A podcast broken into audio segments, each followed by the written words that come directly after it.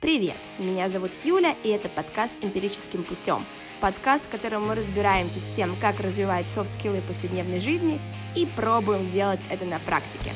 Поехали! Привет, привет!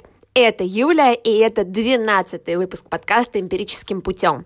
На самом деле, сегодня у меня максимально спонтанный выпуск подкаста. Я вообще не готовилась, но моя утренняя прогулка, а потом отключение интернета, вследствие чего я не могу сейчас работать, навело меня на мысль о том, что я хочу поговорить об одной очень важной теме, которая крутится у меня в голове последнюю неделю. И тема это «Где брать идеи?». Ну, у нас уже был выпуск про креативность. Там мы говорили о том, что креативность это не что-то врожденное, точнее, не всегда что-то врожденное, это навык, который можно прокачивать, можно совершенствовать, можно развивать. Плюс у меня есть, точнее, будет курс э, для тех, кто создает мероприятия образовательные не только, где я буду говорить о различных методиках креативного мышления, но методики креативного мышления тоже немножко другое, потому что это определенные алгоритмы, упражнения, через которые мы можем как раз вот эти самые идеи придумывать. Но вообще, э, на прошлой неделе я познакомилась с двумя проектами, которые прекрасны в своей простоте, и именно эти проекты навели меня на мысль о том, что есть люди, которые ну, действительно как-то хватают идеи буквально из воздуха и превращают их в классные проекты. Я немножко расскажу про проекты, о которых идет речь.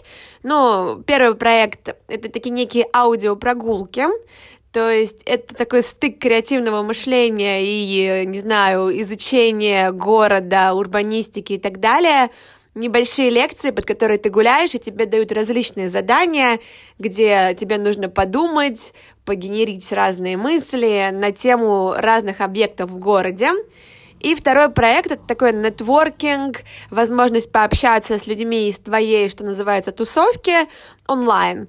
То есть э, есть определенные комьюнити, и в рандомном порядке тебе назначают встречи с людьми, который, с которыми вы чем-то похожи. То есть это такой Тиндер, но без романтического подтекста.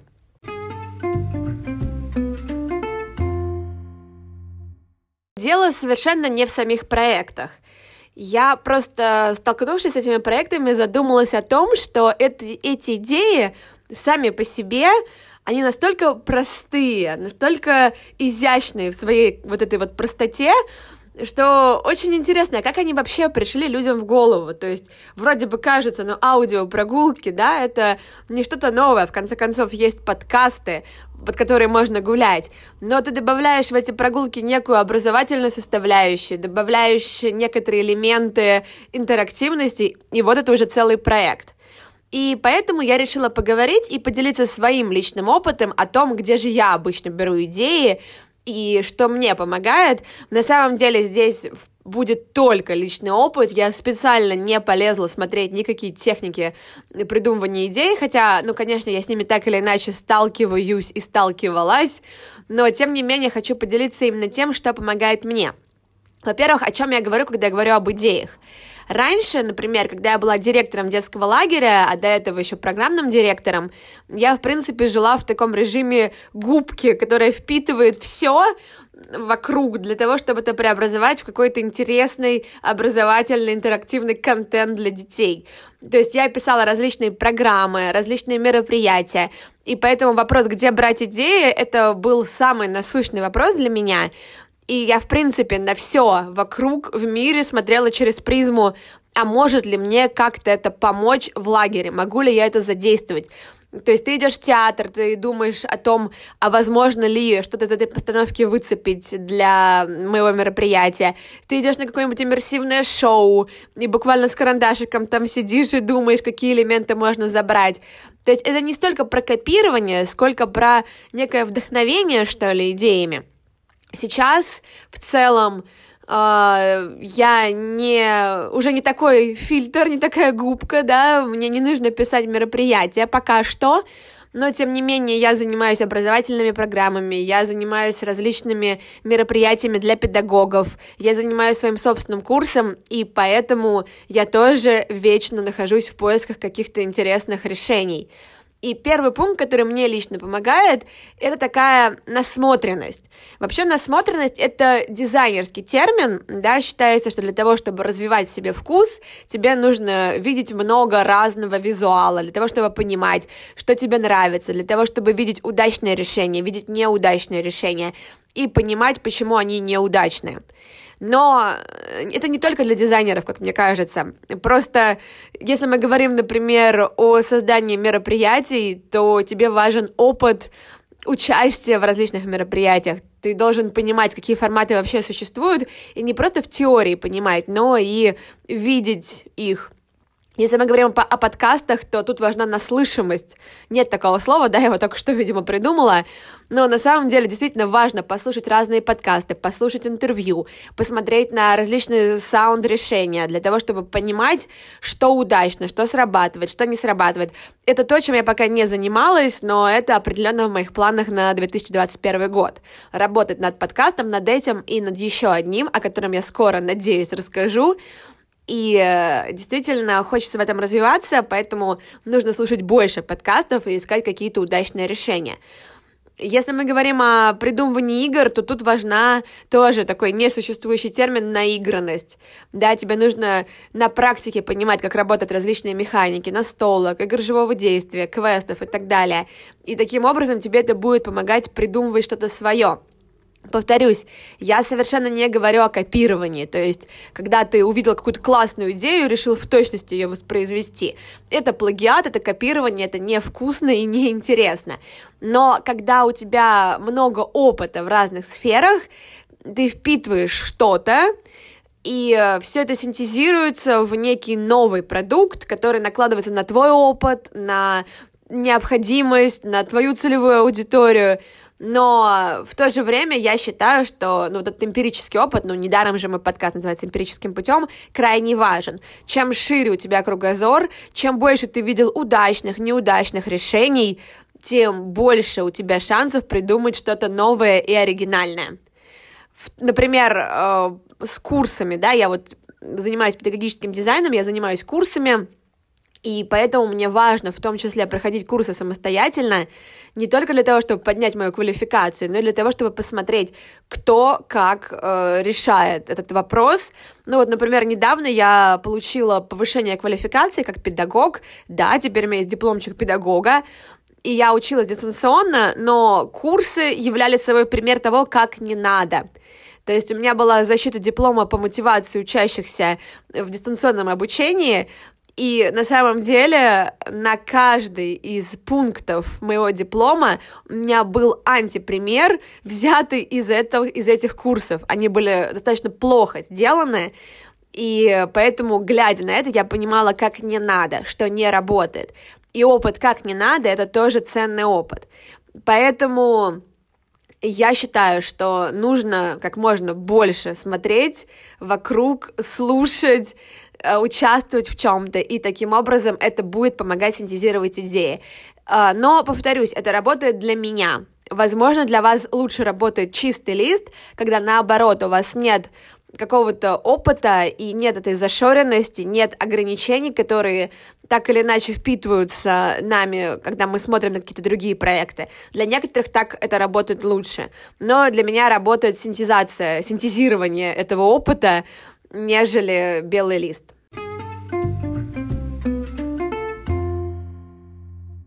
Второй пункт, который круто работает именно для меня, это пространство. И под пространством я понимаю и время, и, скажем так, возможность освободить голову и сосредоточиться на какой-то идее. Раньше мне казалось, что для меня очень хорошо работают жесткие дедлайны. И они все еще работают, но когда речь идет уже о доработке какой-либо идеи. Потому что если у тебя жесткое ограничение по времени, ты понимаешь, что ты пропустил все сроки, и завтра нужно уже сдавать какой-то сценарий или идти вести мероприятие, то, скорее всего, ты, ну или я, буду брать уже то, что либо работало, либо то, что мне известно, и я не буду придумывать что-то с нуля, если у меня жесткое ограничение по времени. Поэтому, например, я даже сдвинула запуск э, курса, над которым я сейчас работаю, потому что я поняла, что те решения, которые мне приходят в голову сейчас, они вторичны. Если я хочу чего-то нового, чего-то оригинального, мне нужно дать себе это время и пространство. То есть как это происходит у меня. И меня приходит в голову какое-то понимание того, что я хочу получить, и условно я загружаю себе это в голову, и дальше, в моем случае, очень хорошо работают такие прогулки в никуда, прогулки по городу, когда ты слушаешь, например, музыку, ну или ничего не слушаешь, и просто идешь по городу, гуляешь, и в голове начинает вариться вот этот вот котел из мыслей, из идей. Если туда уже была загружена какая-то информация, то есть у меня загружена в голову условно задача, которую я хочу решить, у меня загружена какая-то информация, что я где-то что-то прочитала, посмотрела, да, ну или, как я говорила в пункте первом, посетила различные, например, мероприятия, посмотрела различные онлайн-курсы. И вот как раз, когда у меня есть это пространство, есть возможность для прогулки, для осмысления, у меня как раз в голове и начинает что-то вариться и получаться что-то новое.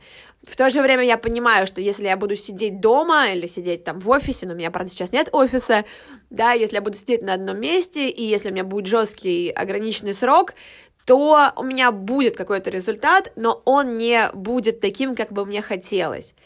И поэтому я понимаю, что для креативного процесса, это возвращаясь к моему подкасту про креативность, который был раньше, важно давать себе все-таки пространство, и важно быть в ресурсе. Если ты злой, раздраженный, уставший, взбешенный чем-то, то очень маловероятно, что получится родить какую-то действительно оригинальную идею или интересное решение для какой-то задачи.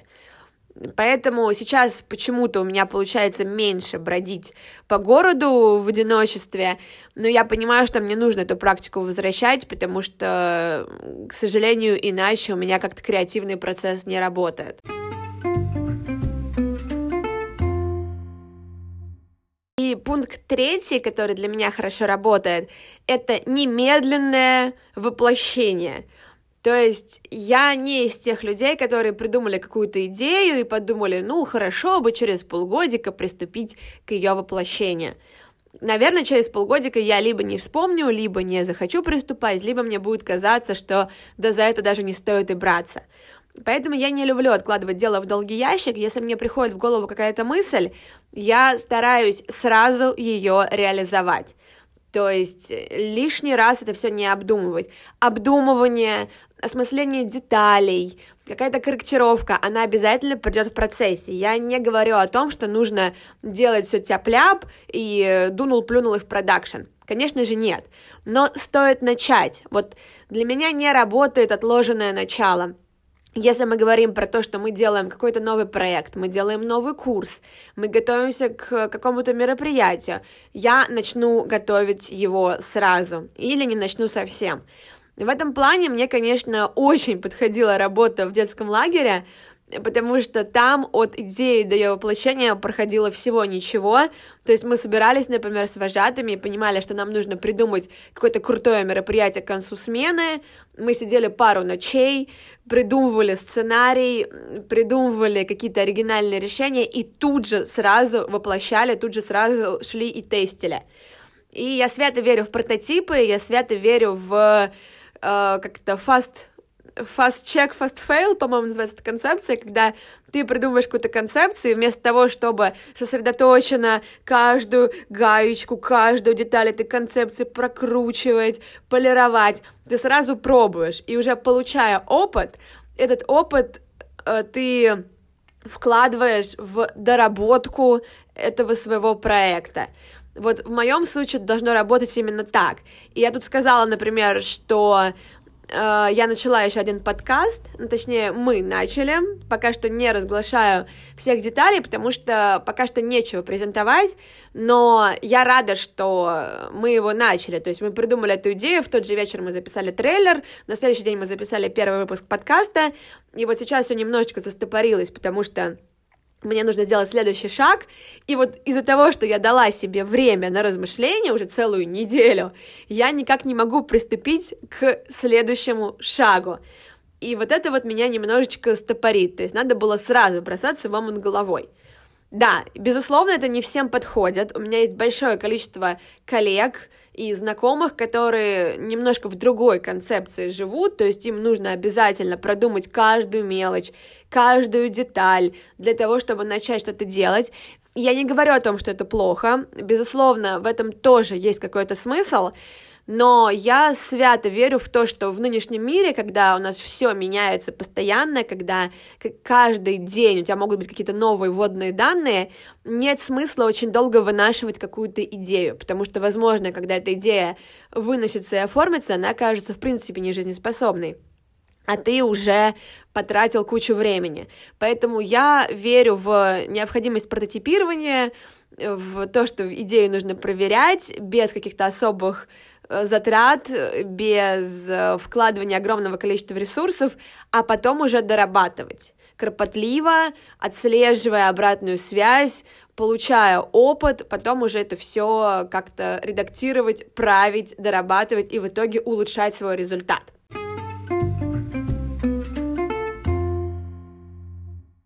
пожалуй, основные компоненты, которые помогают мне что-то генерить. То есть это опыт, полученный в нужной сфере, насмотренность, наслушанность, наигранность, напробованность. Это пространство и время для того, чтобы ты осмыслил идею, и это ее немедленное воплощение. Может показаться, что между вторым и третьим пунктом поручена, при... порушена, я извиняюсь, причинно-следственная связь, но на самом деле нет. А пространство и время нужно не для того, чтобы идею там докрутить, каждую гаечку проверить. Пространство и время нужно, чтобы эта идея оформилась в голове. Ну, то есть, например, я понимаю, что мне бы хотелось сделать подкаст, а, что-то об образовании, но вот я не понимаю, как было с этим подкастом, да, я его задумывала, я понимала, что я хочу делать подкаст, я понимала, что я хочу делать что-то про образование, в то же время мне хотелось, ну, какого-то более широкого угла обзора, то есть не говорить, например, только об интерактивных практиках обучения, да, сделать такой узкоспециализированный подкаст только для образованцев, не говорить только про детский лагерь, например, и делать подкаст заточенным на индустрию, да, на вожатых, на руководителей лагерей. Я понимала, что мне нужен нужно подумать, то есть мне нечего было воплощать, потому что подкаст об образовании — это очень широкая тема, и мне нужно было пространство и время, чтобы поразмыслить о том, а что такое подкаст об образовании, о чем он, для кого он, о чем я могу говорить, почему это будет интересно, почему мне будет интересно об этом говорить. А вот уже потом, когда Э, время и пространство помогло мне нащупать эту идею, ага, подкаст про софт-скиллы, потому что софт-скиллы в современном мире, они необходимы, потому что я свято верю в их силу, потому что я занимаюсь этой сферой, потому что у меня есть огромное количество примеров о том, что софт-скиллы сейчас иногда зачастую оказываются более важными, чем hard skills. И вот потом уже, когда у меня эта мысль появилась, нужно было переходить к пункту 3, к ее немедленному воплощению. То есть я села, я записала трейлер, я сделала обложку, я записала первый выпуск и погнали. Таким образом, не хочу утверждать, что это единственное верное решение для того, чтобы искать новые идеи. Я уверена, что нет. Я уверена, что все люди разные, у каждого свой путь. Я уверена, что те техники, Э, мышление, с которым я сейчас работаю, это дизайн мышления, это крафт, это латеральное мышление, они э, помогают по-другому посмотреть на генерирование идей, но вот эти вот э, три пункта, про которые я сегодня говорила, они исключительно прекрасно работают в моем случае. Поэтому мне просто хотелось в этом подкасте немножко поделиться своим опытом. Он весьма спонтанный, если обычно к подкастам я готовлюсь, выписываю, план, да, нахожу какие-то интересные штуки, нахожу что-то, что я хочу сама попробовать, то сегодня все было как вот э, по списку, о котором я сейчас говорила. Я просто гуляла утром, это время и пространство. Мне пришла в голову идея подкаста, я пришла, и я его записала без малейшей подготовки. Поэтому он выходит немножко раньше, чем выходят все мои выпуски. Буквально несколько дней прошло с предыдущего подкаста, но я надеюсь, вам будет интересно. Я надеюсь, это даст вам заряд на классную, продуктивную идею. Помните, что э, тема креативности, она актуальна не только для креативного класса, не только для рекламщиков, пиарщиков, создателей новых продуктов. Тема креативности актуальна везде. На нашей работе, неважно, кем мы работаем, мы всегда можем придумать какую-то идею, которая поможет нам либо более продуктивно работать, либо как минимум более интересно работать, либо даже банально в нашей жизни. В конце концов, до Нового года остается всего ничего, и потренировать свою креативность для того, чтобы решить, а как вы будете отмечать Новый год, а что это будет, мы, видимо, в этом году преимущественно все сидим по домам, да, э, все вечеринки, никаких больше вечеринок, Скорее всего, в вашем городе тоже будут закрыты э, бары, рестораны, как это будет закрыто в том городе, где я сейчас живу. То есть мы сами кузнецы своего счастья, мы сами кузнецы своего праздника, и на самом деле Новый год э, — это как раз хорошая идея для того, чтобы поработать над своей креативностью и над тем, чтобы даже дома с теми ресурсами, которые у вас есть сейчас, намутить что-то необычное, сделать какой-то классный праздник для своих родных, для близких, для друзей, для тех, с кем вы будете отмечать. Или даже для себя любимого, потому что вы тоже заслужили классный праздник. Поэтому всем желаю креативной недели, отличного настроения и остаемся с вами на связи.